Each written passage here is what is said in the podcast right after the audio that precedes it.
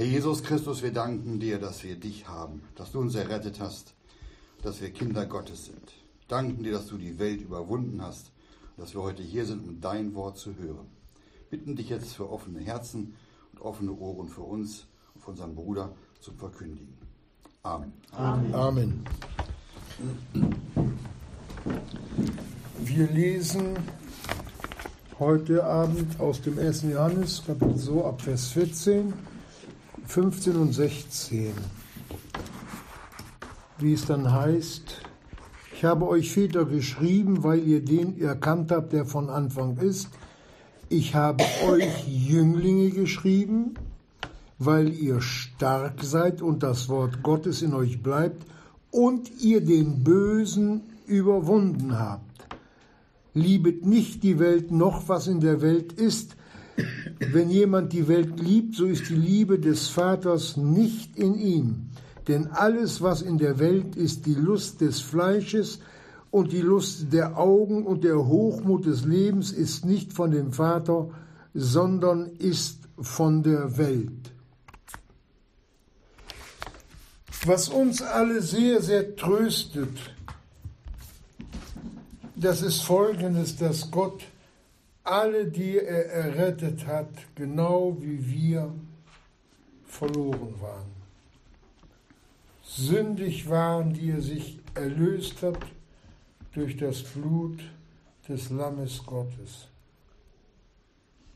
Und der Einzige, der über diese Erde gegangen ist, der ohne jede Sünde war, weder in Tat noch in Gedanken, das war unser Herr Jesus selbst. Und die wir erlöst sind, sind und bleiben sündig, auch wenn die Bibel uns keine Sünder mehr nennt, weil der Ausdruck Sünder zu den Verlorenen passt und nicht zu den Kindern Gottes. Wir sind und bleiben sündig und brauchen Vergebung. Und Gott hat es ja auch in seinem Wort so mitgeteilt, denn wir müssen alle vor dem Richterstuhl des Christus erscheinen, weil wir alle, wenn wir in der Ewigkeit angelangen sind, das Letzte, was noch an Sünden an uns dran ist, was wir vielleicht noch nie an uns erkannt haben, gereinigt wird. Also in der Ewigkeit gibt es keinen sündigen Zustand mehr. Aber solange wir hier auf dieser Erde leben, gilt den Vätern in Christo, genauso wie den Jünglingen und auch wie den Kindern und Kindlein, wenn wir unsere Sünden bekennen, so ist er treu und gerecht, dass er uns die Sünden vergibt und uns reinigt von jeder Ungerechtigkeit, die wir bekannt haben. Soweit eine kleine Einleitung. Wir hatten ja in den letzten Wochen gehört, wie der Herr Jesus den Glaubenstand der Kinder Gottes beurteilt, kindlich, kindisch, Väter im Glauben, aber auch die Jünglinge. Ein geistlicher Jüngling, das hatten wir schon gehört, der kann 18, 20 Jahre sein, der kann aber auch 50 oder 60 Jahre alt sein. Das ist der Glaubensstand, den Gott uns hier nennt und uns beurteilt. Das ist wichtig. Wie Gott uns sieht und das bewahrt uns auch vor Sünden, dass wir uns erheben. Wenn wir sagen, oder uns ausgeben, wenn wir Kindlein sind, aber noch nicht Jünglinge, aber so tun, als ob wir sie wären, dann haben wir uns erhoben.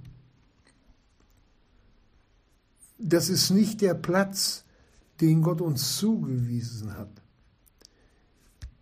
Prüfet alles, das Gute behaltet.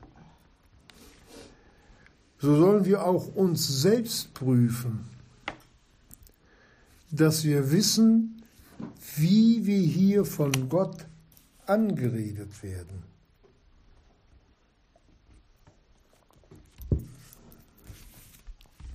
Das ist wichtig.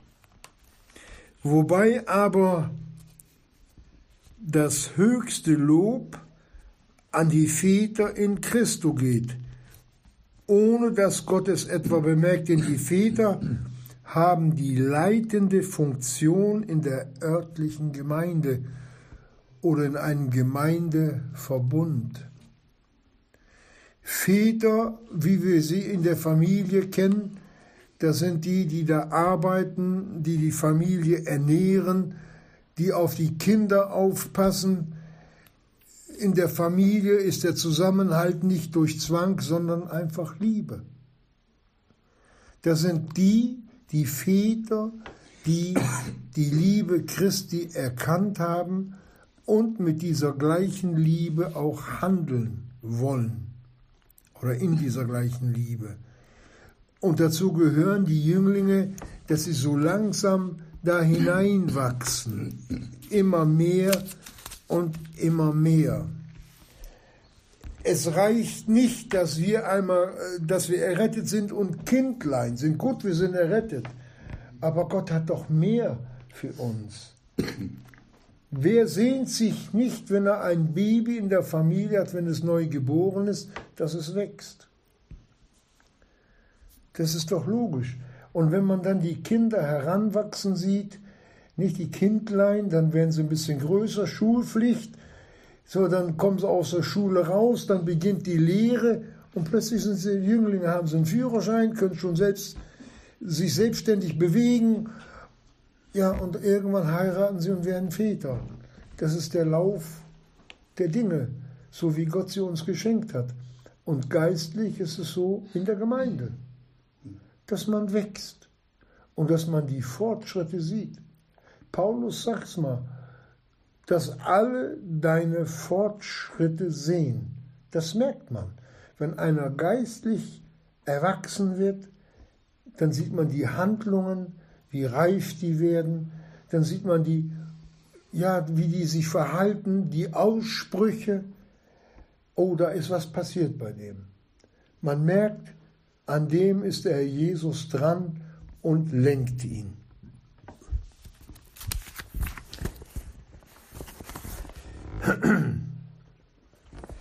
Und jetzt gehen wir weiter, wo sich Gott den Jünglingen zuwendet wie wir es letztes Mal gehört haben, wie auch ihnen ein besonderes Lob geschenkt ist, weil ihr stark seid. Stark in der Gnade, stark in dem Herrn. Und das Wort Gottes in euch bleibt. Also die haben sich mit dem Worte Gottes beschäftigt die haben gelernt und sind in ihrer Erkenntnis gewachsen. Und aus diesem Erwachsensein heraus sagt die Schrift weiter, und ihr, ihr Jünglinge, den Bösen überwunden habt. Das haben die Väter schon länger hinter sich. Aber die Jünglinge, die sitzen jetzt fest im Sattel geistlich wenn sie sich am Herrn Jesus weiterhin orientieren. Und wir hatten ja in den letzten Malen auch von der Überwindung geredet. Und wenn wir die Bibel lesen, so gibt uns Gott auch immer wieder die, die besten Beispiele im Worte Gottes. Da gab es mal einen Jüngling,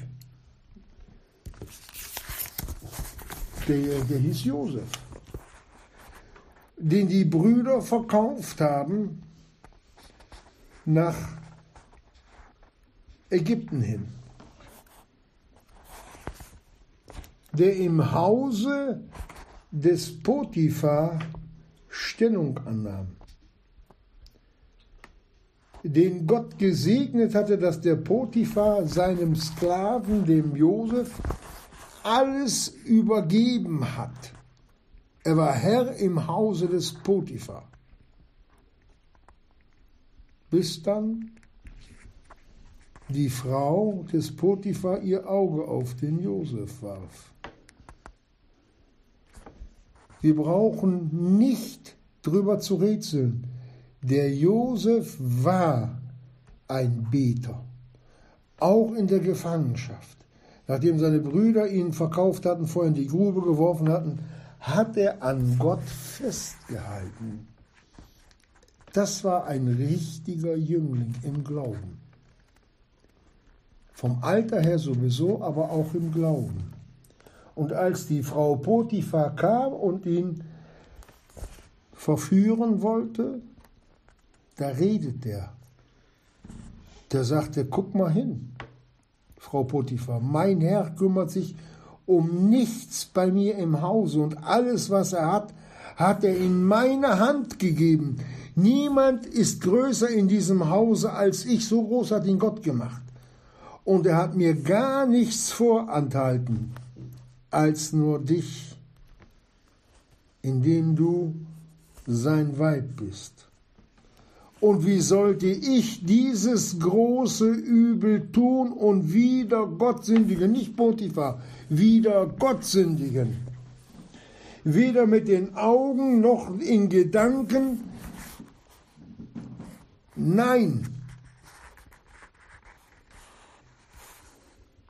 Und dann hat er sich losgerissen. Und dieses Weib hatte ihn an seinem Rock gegriffen den ließ er fahren.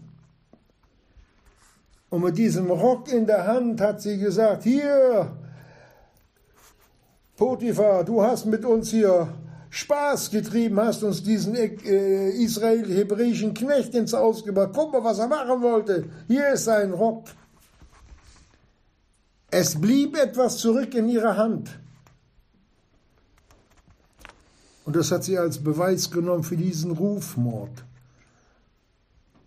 Und mit diesem Rufmord müssen auch wir rechnen, Geschwister, dass sie über uns Sachen erzählen, die nicht stimmen. Und wer Jüngling schafft, ansteuert, der wird auch in diese Fahrwasser meistens geraten, dass man übel über einen herzieht. Hat es dem Josef geschadet? Nein auch wenn er späterhin dafür in den Knast musste. Es hat ihm nicht geschadet. Da, äh, der, der Josef hat etwas gemerkt, dass die Freundschaft der Welt nichts taucht. Dass man sein Vertrauen nicht auf die Welt setzen kann. Dass durch Lüge plötzlich ein ganz anderes Verhältnis entsteht, dass man wie ein Ausgestoßener ist.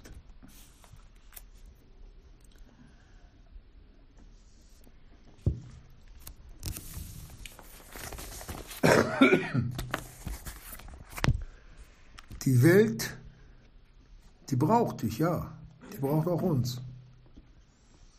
Aber wenn du ihr nicht passt, weil du zu fromm bist in ihren Augen, dann verdammt sie dich. Dann wird Rufmord betrieben.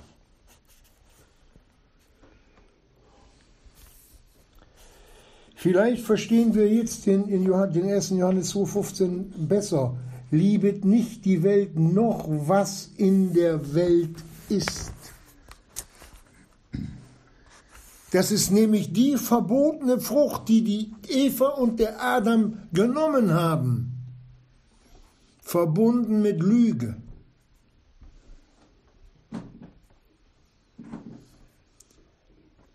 Wenn wir anfangen, unsere Augen und unsere Herzen auf etwas zu richten, was uns die Welt darreicht, was vom Teufel gesteuert ist, fallen wir wenn wir uns nicht innerlich losreißen. Aus Gewohnheit wird Liebe.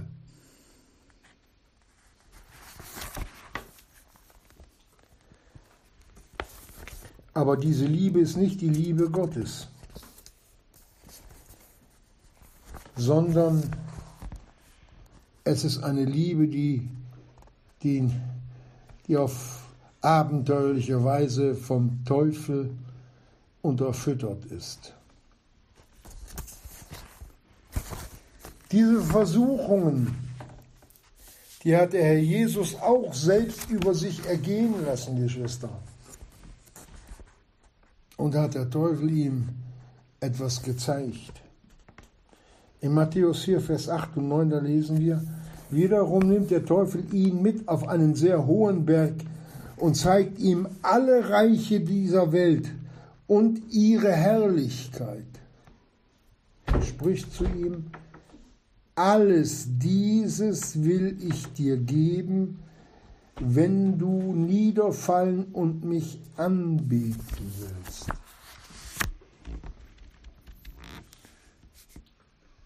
Der Herr Jesus hat dem Satan nicht widersprochen, dass ihm alle Reiche dieser Welt übergeben sind, dass sie unter seiner Herrschaft stehen. Und wo Gläubige sich darauf einlassen, dass dein Wandel und mein Wandel gut vor Gott ist, wenn wir viel Geld verdienen, der hat sich den Finger geschnitten, selber. Ich kenne solche Leute. Oh weh. Ich will dir alle Reiche dieser Welt geben. Fragt mal, wo die heilig-römisch-katholische Kirche ihre ganze Milliarden her hat. Fragt euch das mal. Fragt mal, wo die Volkskirche in Deutschland auch ihre Milliarden her hat. Die Gemeinde Jesu die kann arm sein, aber reich in Christo, reich in der Gnade. Aber sie muss kein Geldverwaltungsbetrieb werden. Es geht hier um Seelen und nicht um, um irdisch-materielle Güter. Das dürfen wir nie verwechseln. Ich kenne genug Leute, die durch diese Verdrehung im Worte Gottes sehr schwer gefallen sind. Alles dieses will ich dir geben, denn mir ist es übergeben. Lukas 4, Vers 6 sagt er, toll. Und wer hat es dem Teufel in die Hände gespielt? Wir Menschen. Adam hat die Erde verkauft.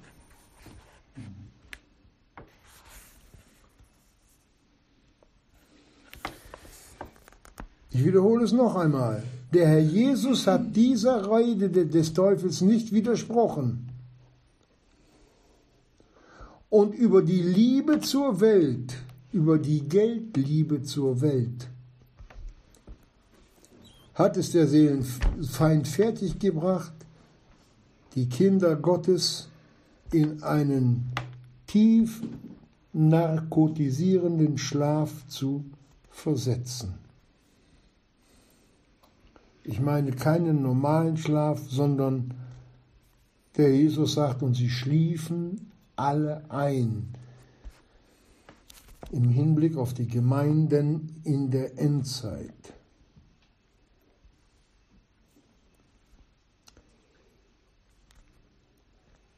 So sehen wir auch bei den Jünglingen, dass es auch bei den Vätern, dass es keine Garantie gibt, wenn ich mir diesen Glaubenstand erobert habe, dass es so bleibt.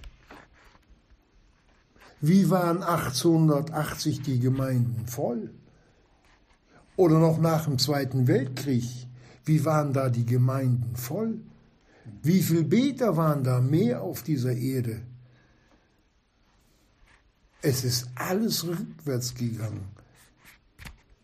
Wir sehen diesen offenen Hass gegen Gottes Wort, gegen die Kinder Gottes.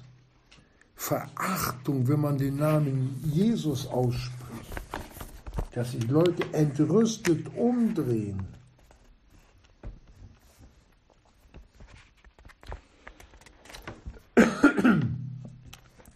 Es ist keine Garantie, wenn wir uns in einen Glaubenstand hochgearbeitet haben über Jahre, dass der so bleibt.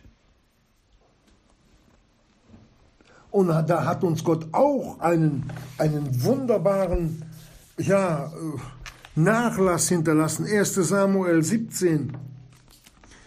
Als der König Saul mit seinen Truppen den Philistern gegenübersteht und dann dieser Riese von 2,98 Meter, ich sag's mal jetzt so, sich dahinstellt und die Schlachtreihen des lebendigen Gottes verhöhnt.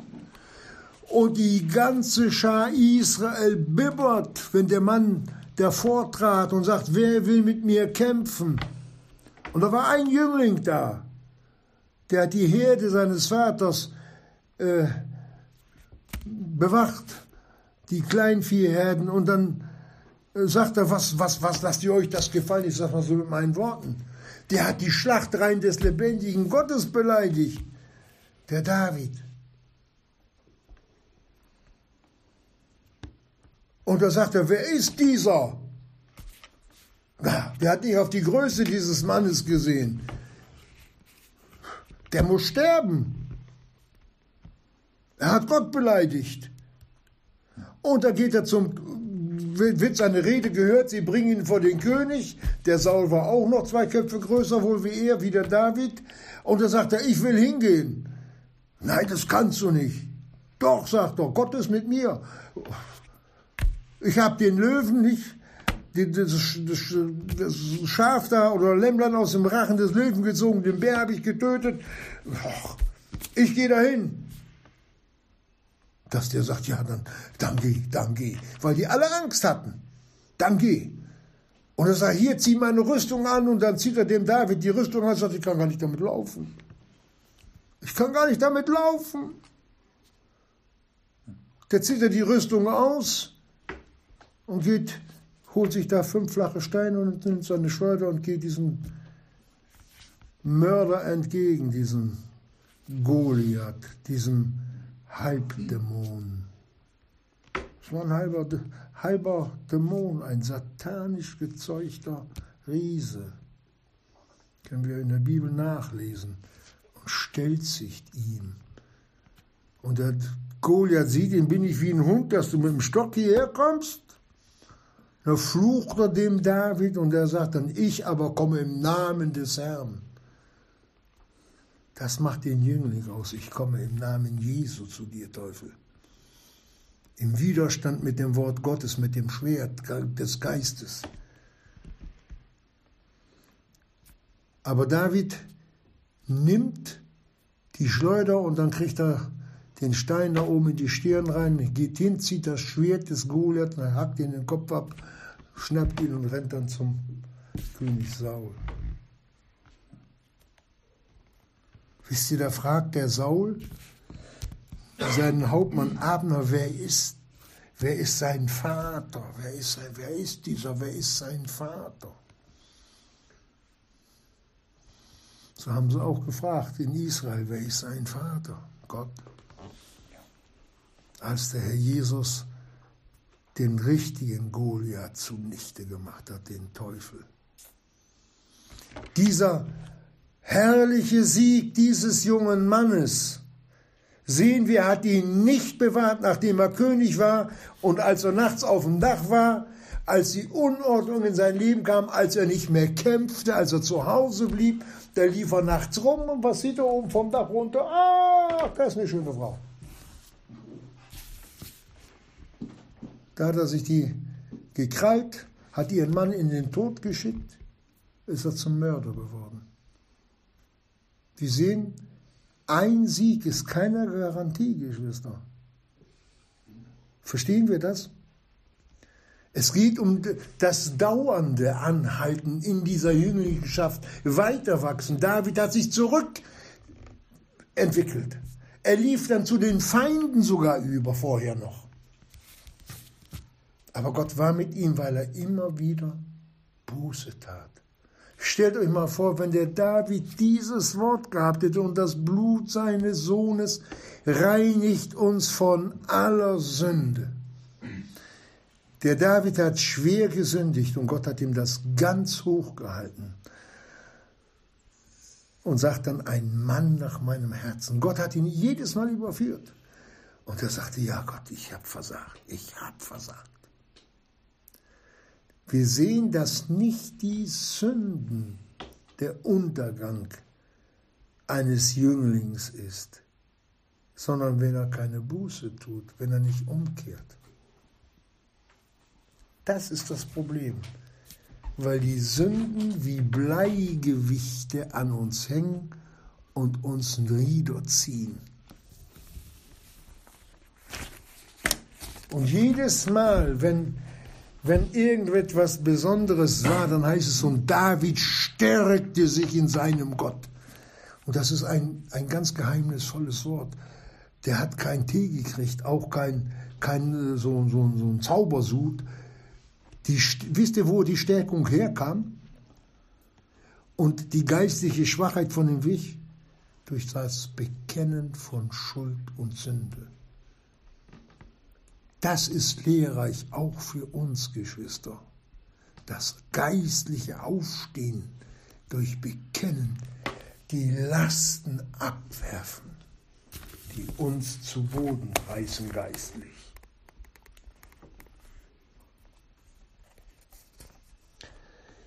Da hat uns Gott diesen Mann Gottes so ins Licht gestellt, sein Leben als Kämpfer, als Vorbild, aber auch sein Versagen gezeigt.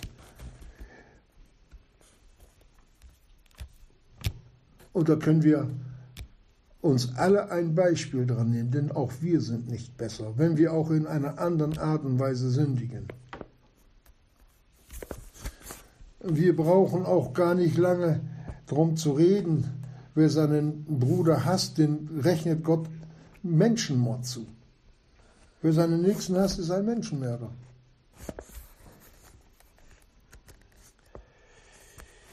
Und der Jakobus, der geht noch tiefer darauf ein. In Jakobus 1,14 denken wir, als der David oben vom Dach runter sieht, die Bathseba sieht, nicht? Da heißt es, ein jeder aber wird versucht, wenn er von seiner eigenen Lust fortgezogen und gelockt wird.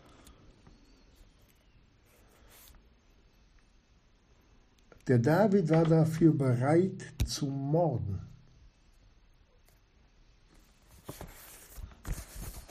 So tief war sein Absturz. Und die Versuchungen, die an uns herangeführt sind, Geschwister, sind auch vielfältig. Jeder an der Stelle, wo er am schwächsten ist. Wenn ich ein Hindernis überwinden will, dann suche ich mir nicht die Mauer, die 2,80 Meter hoch ist, sondern wo sie nur 30 Zentimeter hoch ist. Da springe ich rüber. Und da, wo wir am schwächsten befestigt sind, da kommt der Seelenfeind und an dieser Stelle versucht er. Da versucht er.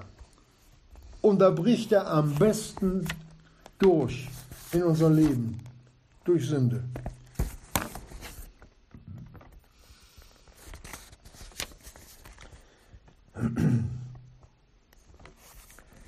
Aber es gibt auch Männer, die Stammtag fahren.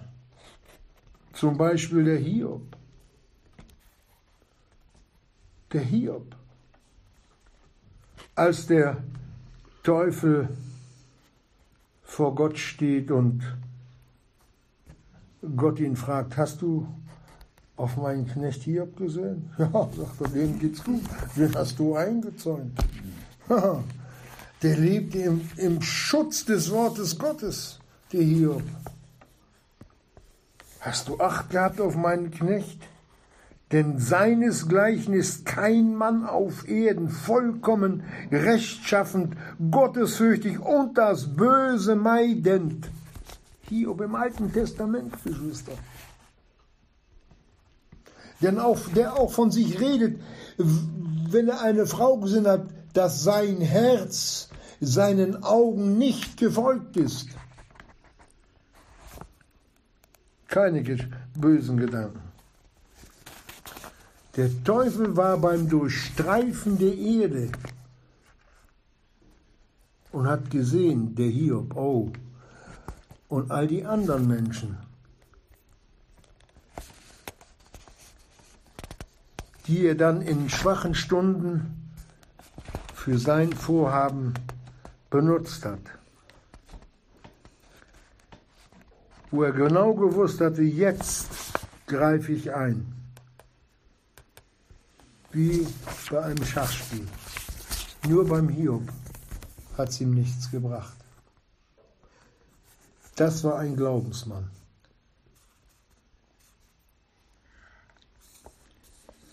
Wir müssen immer darauf achten, dass der Teufel das Objekt der sündlichen Begierde so groß macht, so gewaltig und so schön, dass es schon beim ersten Menschen den Tod gebracht hat.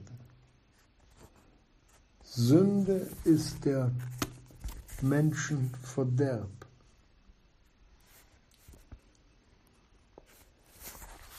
Und was die Jünglinge gelernt haben im Laufe der Zeit, diesen Vers sollten wir uns immer wieder neu einprägen. Und das Blut seines Sohnes reinigt uns von aller Sünde. Wie herrlich ist doch diese Gnadenzeit. Wie herrlich. Die Juden mussten, egal in welchem Land sie waren, hin nach Jerusalem, nach Israel, Opfer bringen am Tempel. Wir können zu jeder Zeit, zu jeder Stunde, Nacht oder Tag, im Flugzeug oder im Bergwerk, im U-Boot oder im Weltall, egal wo, mit der Vergebung fest rechnen. Was für eine herrliche Zeit für uns angebrochen ist, dass wir in dieser Leichtigkeit nachfolgen können. Dass Gott uns so viel Gnade erwiesen hat, die vorher keiner hatte. Für uns gilt wirklich das Wort, wo die Sünde überströmend geworden ist, die Gnade noch überschwänglicher.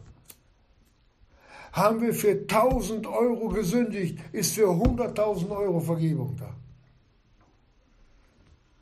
So lieblich redet das Wort Gottes zu uns. Ich, es geht jetzt nicht ums Geld, ich habe das nur als Beispiel benutzt. In was für einer lieblichen Zeit wir leben. Und wir machen uns durch Sünden das Leben so schwer, weil wir kein Vertrauen oder unser Vertrauen nicht genug auf Gott setzen. Weil wir uns geistlich immer noch ein Hintertürchen offen lassen, wo wir ausweichen können, dieses Aber. Oder Angst haben, dass wir zu kurz kommen könnten am Leben Christus ist das wahrhaftige Leben. Was machen die Menschen, die in, in Verfolgung stehen, die eine Decke als ihren ganzen Besitz haben und das tägliche Stück Brot und den Schluck Wasser, die dabei glücklich sind? Wie groß muss denen der Herr Jesus sein? Oder in der Zeit der Verfolgung, du kannst wenn du diesen Jesus verleugnest oder nicht mehr über diesen Jesus reden, deine Freiheit haben. Du kannst raus aus dem KZ. Du kannst raus aus dem Gestapo-Gefängnis. Und heute halten die Gläubigen selbst ihren Mund zu.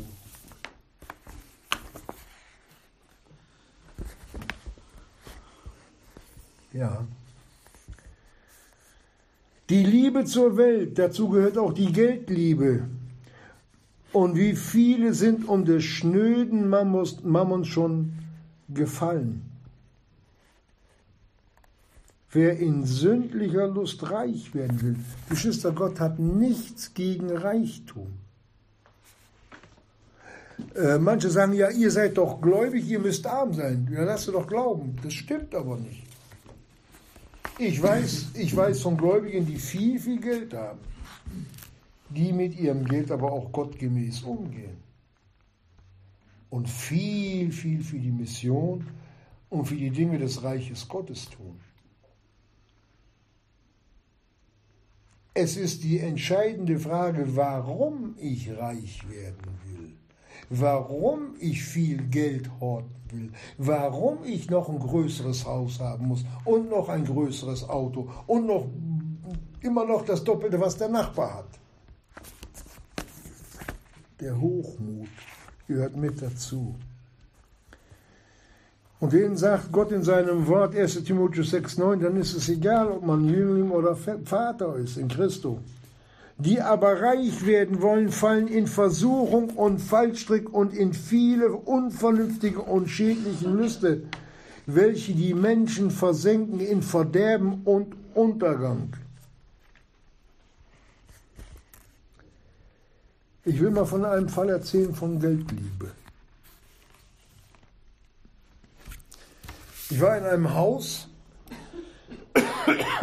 wollte Antiquitäten kaufen, das ist schon auch 50 Jahre her.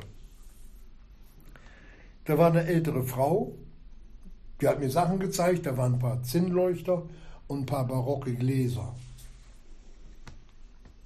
Die hat sie mir gezeigt, aber ach nee, will ich nicht verkaufen. Und ich wollte sie haben. Aber ich wollte auf, die wollte ich auf legalem Wege haben. Wie komme ich an, an die Sachen ran? Habe ich ins Portemonnaie gezückt, habe 250 Mark in 5 und 10 Mark Scheine genommen, war so ein ganzes Bündel Geld. Und habe ihr das hingehalten. Da hat sie so geguckt. Ich kann, das gebe ich dafür aus. Da war sie im Überlegen. Ich, riech mal dran. Habe ihr das Geld hingehalten. Sie hat dran gerochen. Der hat sie mir das Geld förmlich aus der Hand gerissen. Und da war ich Besitzer. Da konnte sie nicht widerstehen. Gut, heute sind die Sachen Schrott wert. Aber zu damaliger Zeit waren sie, ich habe noch ein bisschen was dran verdient. Aber verstehen wir, da hat das Geld sie, die Geldliebe sie über, über, übermannt. Und das kann auch bei Jünglingen geschehen. Darum warnt die Bibel die Jünglinge, habet nicht lieb die Welt und noch was in ihr drin ist. Ein ganz gefährliches Pflaster.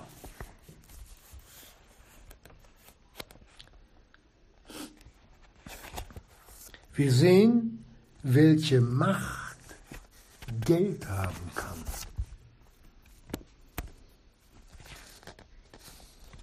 Und darum hat uns auch der Herr Jesus damals diese Begebenheit, dass der Teufel ihm dieses Angebot gemacht hat. Du kannst alle Reiche dieser Welt haben. Nur eins brauchst du zu machen. Hört mal die frechen Worte. Wenn du mich anbeten willst.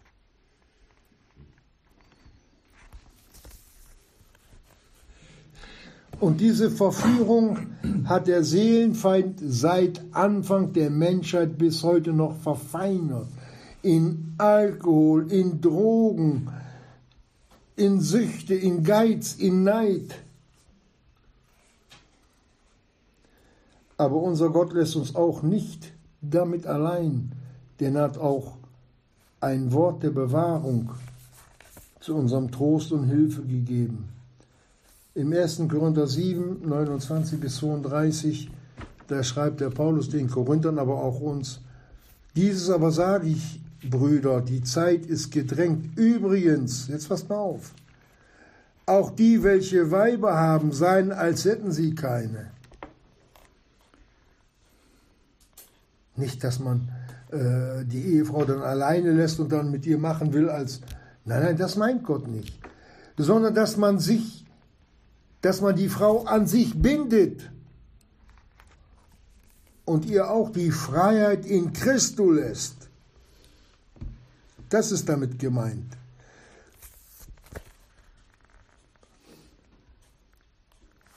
Und die Kaufenden sollen nicht als Besitzende, oh, ich habe mir wieder, ich habe wieder, ich habe wieder gekauft, ich habe wieder Aktien, ich habe wieder ein Haus, ich habe wieder dies, ich habe dies, wieder, wieder ein paar goldene Münzen. Nicht als Besitzende. Versteht ihr, dass man sich mit dem, dem, mit dem Mammon eins macht? Und die der Welt Gebrauchenden als ihrer nicht als Eigentum Gebrauchende. Wir müssen wissen, dass die Gestalt dieser Welt vergeht und dass uns das Geld auf dem Sterbebett auch nichts bringt, sondern der Herr Jesus. Auch das letzte Auto, der größte, nicht der größte Diamant und und darum schreibt der Apostel Paulus, ich will aber, dass ihr ohne Sorge seid, dass man sich nicht um den Reichtum sorgt. Umso mehr man hat, wenn ich, wenn ich heute jetzt mache ich ein Lottogewinn, habe 14 Millionen gehört, mein, mein Name ist in der Nordsee-Zeitung. Ich bin abgebildet, der glückliche Besitzer. Ja, was meint ihr, wie viele Leute dann in die Zeitung geguckt haben, die mir ans Geld wollen? Da geht schon los. Versteht ihr? Dann kriegt man Angst. Die überfallen mich. Dann ziehe ich weg. Und dann wissen sie es auch wieder dann bringe ich das Geld auf die Bank, aber meine Kinder können sie entführen. Versteht ihr? Dann kommt Angst.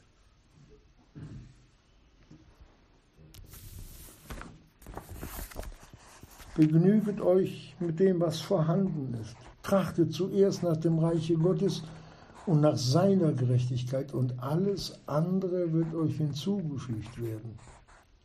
Ich weiß noch, als Israel als Staat nicht imstande war, sich selbst zu ernähren 1948. Immer dann, wenn es nicht weitergeht, nach Gottes Führung kam ein Schiff mit Weizen an und Lebensmittel. Und wer selbst einmal in Not gekommen ist und trotzdem nach dem Reiche Gottes getrachtet hat, den hat Gott noch nie im Stich gelassen. Ich habe es selbst schon erlebt. Viel, viele Male dass Gott so eingegriffen hat, dass nur wirklich nur Dank und Anbetung dafür da war. Er kommt nie zu spät. Er kommt nie zu spät. Wisst ihr, wann die größte Freude da ist? Geh mal heute hin und schenk mal einem reichen Bürger ein Brot. Der sagt, der spinnt. Aber geh mal einen hin, der der um ein Brot betet und gib dem mal ein Brot hin. Der dankt Gott dafür.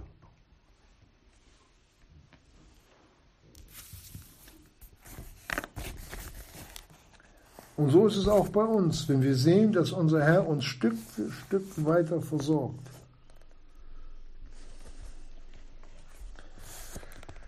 Und in Lukas 12, Vers 34, da gibt uns der Jesus selbst ach, das beste Argument. Wisst ihr, was er sagt? Denn wo euer Schatz ist, nochmal, denn wo euer Schatz ist, da wird auch euer Herz sein. Ist dein Herz beim Herrn Jesus? Das ist die Frage. Oder haben wir unser Herz an irdische, materielle Dinge gehangen? die uns dann zum Götzen werden. Denn alles, was wir lieber als den Jesus haben, wird uns zum Götzen. Gott hat nichts, das, nichts dagegen, wenn einer reich ist. Nur wie unsere, unser Verhältnis zum Herrn Jesus ist, das ist das Entscheidende.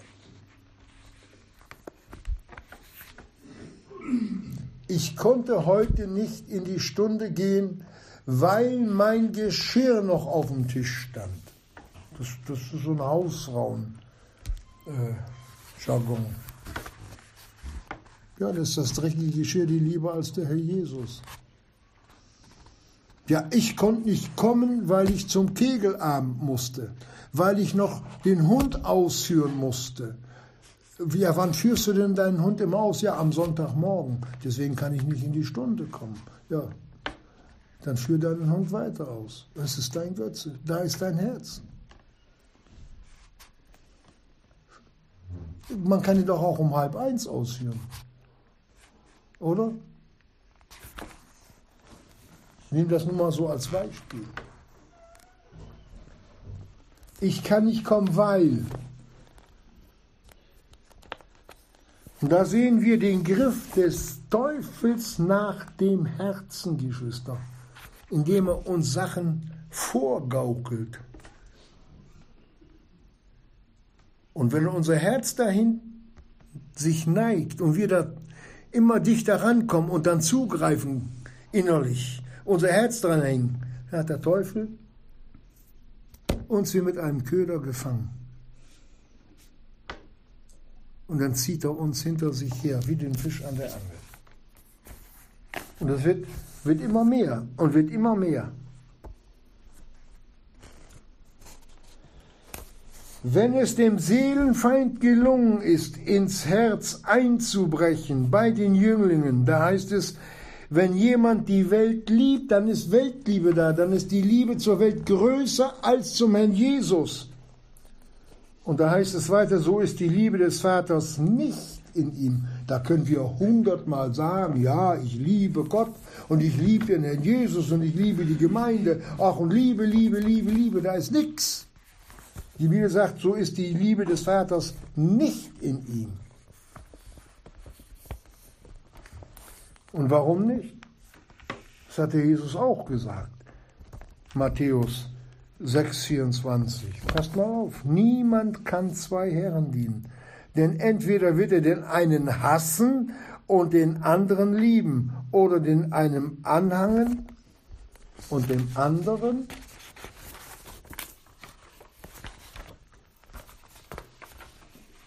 verachten. Ihr könnt nicht Gott dienen und dem Mammon. Es gibt nur diese zwei Möglichkeiten. Aber ich kann mit allem, was ich habe, Gott dienen. Wenn mein Vermögen, mein Auto, alles mit in die Nachfolge hineingenommen wird. Deswegen, wenn man dann hört, ja, ich bin und ich, ich kann und ich mache, ja, ja. Mach, macht man so weiter. Denn der Jesus hat gesagt, denn ohne mich könnt ihr nichts tun. Johannes 15, 5 und das gilt auch für die Jünglinge. Wir sehen, auch die Jünglinge stehen in Gefahr, abzurutschen und genau da beginnt halt der Teufel, wenn die Jünglinge auf die Füße kommen, seine Angriffe zu starten. Mir ging es, mir ging es finanziell schlecht, ich erzähle zur Ehre Gottes. Da kam ein Geschäftsmann zu mir und hat mir eine Million D-Mark angeboten, dass ich damit einkaufen soll der wollte mit mir ein der hat mir vertraut, der wollte mit mir ein Geschäft aufziehen. Eine Million und ich war ziemlich blank. Da wusste ich nicht, was ich tun sollte. Da habe ich gesagt, Herr Jesus, ich frage dich lieber. Ich frage dich lieber. Und da kam dieser Geschäftsmann bis Weihnachten zu Weihnachten kam er zu mir, ersten Freitag sagt er, Soni, was ist los? Ich, äh, wir wollen doch anfangen. Sag ich, du, ich habe den Herrn Jesus gefragt, ich bin gewohnt, dass er mir antwortet, der gibt mir keine Antwort, ich, ich mach das nicht. Dann wäre ich aus der Gemeinde draußen gewesen, hätte ich rumfahren müssen. Das war ein Kampf, Geschwister mit einem Schlag so viel Geld in die Hand zu kriegen. Ich wäre untergegangen damit. Ich wäre damit untergegangen. Aber die Liebe zum Herrn war damals, weil er mir so, so groß geworden ist, die, die Liebe war so groß, dass ich gesagt habe, Jesus, ich mache das nicht. Ich verzichte drauf. Ich habe wirklich, das war ein Kampf. Ich habe darauf verzichtet. Aber was hernach der Herr mir gegeben hat, das war viel, viel schöner als eine Million D-Mark. Er hat mich kurz gehalten. Ich musste immer, immer zum Herrn. Ich habe gedacht, wenn ich mein Geschäft habe, dann mache ich nicht, ich fliege hoch. Er hat mich immer mit dem Kopf runtergeduckt. Ich habe es geschehen lassen. Aber ich habe alles das, was ich gebraucht habe, habe ich immer gehabt. Bis heute. Geld ist nicht alles, Geschwister. Und wenn wir dann im Jakobus 4, Vers 4 lesen, Alte, Neue Testament Israel bezogen vor allen Dingen, da sagt er, wisset ihr nicht, Jakobus 4, Vers 4, dass die Freundschaft der Welt Feindschaft wider Gott ist. Wenn ich die Welt als Freund haben will, vielleicht noch gegen meine Geschwister, um Recht in irgendeiner Weise zu haben. Er stellt sich als Feind Gottes dar. Als Feind.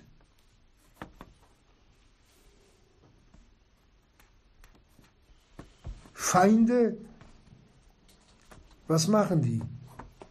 Die töten. Das geht dahin, dass wir Christus nochmal am liebsten würden kreuzigen lassen.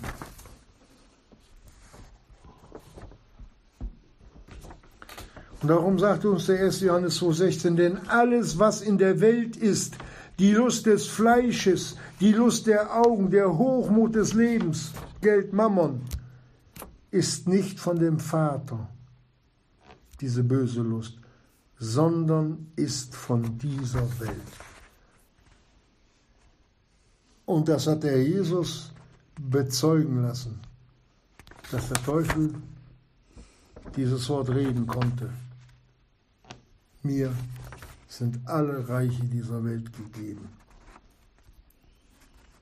Wir können uns entscheiden, wenn wir Jünglinge sind und werden wollen, vor wem wir unsere Knie beugen. Und diese Jünglinge hier im Worte Gottes, wie wir es gelesen haben, denen sagt er, ihr seid stark, stark in dem Herrn, in der Gnade. Aber er gibt ihnen gleichzeitig diese gute und schöne Mitteilung mit Passt auf. Was bleibt am Ende des Mammons? Die Goldmünzen, das Haus, das Grundstück, das Auto. Sagt nicht die Schrift, dass die Elemente im Brande zerschmelzen werden? Sagt das die Schrift? Doch. Wie können wir unser Herz auf Dinge, die vergehen werden wie Butter in der Sonne, unsere Herzen darauf fixieren, unseren Glauben festmachen? Gott verurteilt nicht Reichtum, wenn einer was hat. Nein, nur was wir daraus machen, wird es uns zum Götzen. Paulus gibt uns da ein wunderbares Wort aus seinem eigenen Leben. In Galater 2, Vers 20 sagte, ich bin mit Christo gekreuzigt. Ich bin mit Christo gekreuzigt. Geistlich.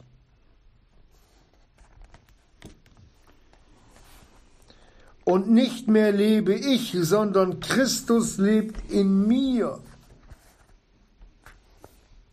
Das ist ein Wort.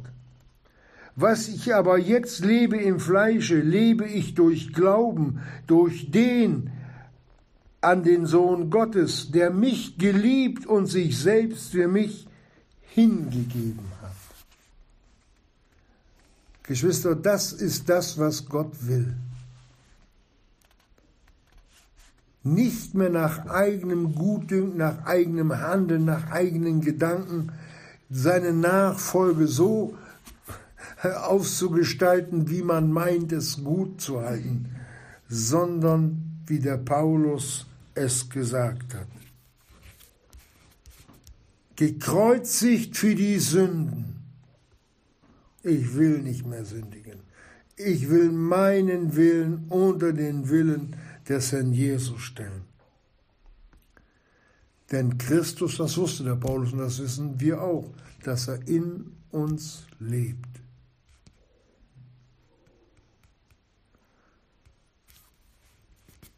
Die Jünglinge haben die Führung des Christus in ihrem Leben anerkannt.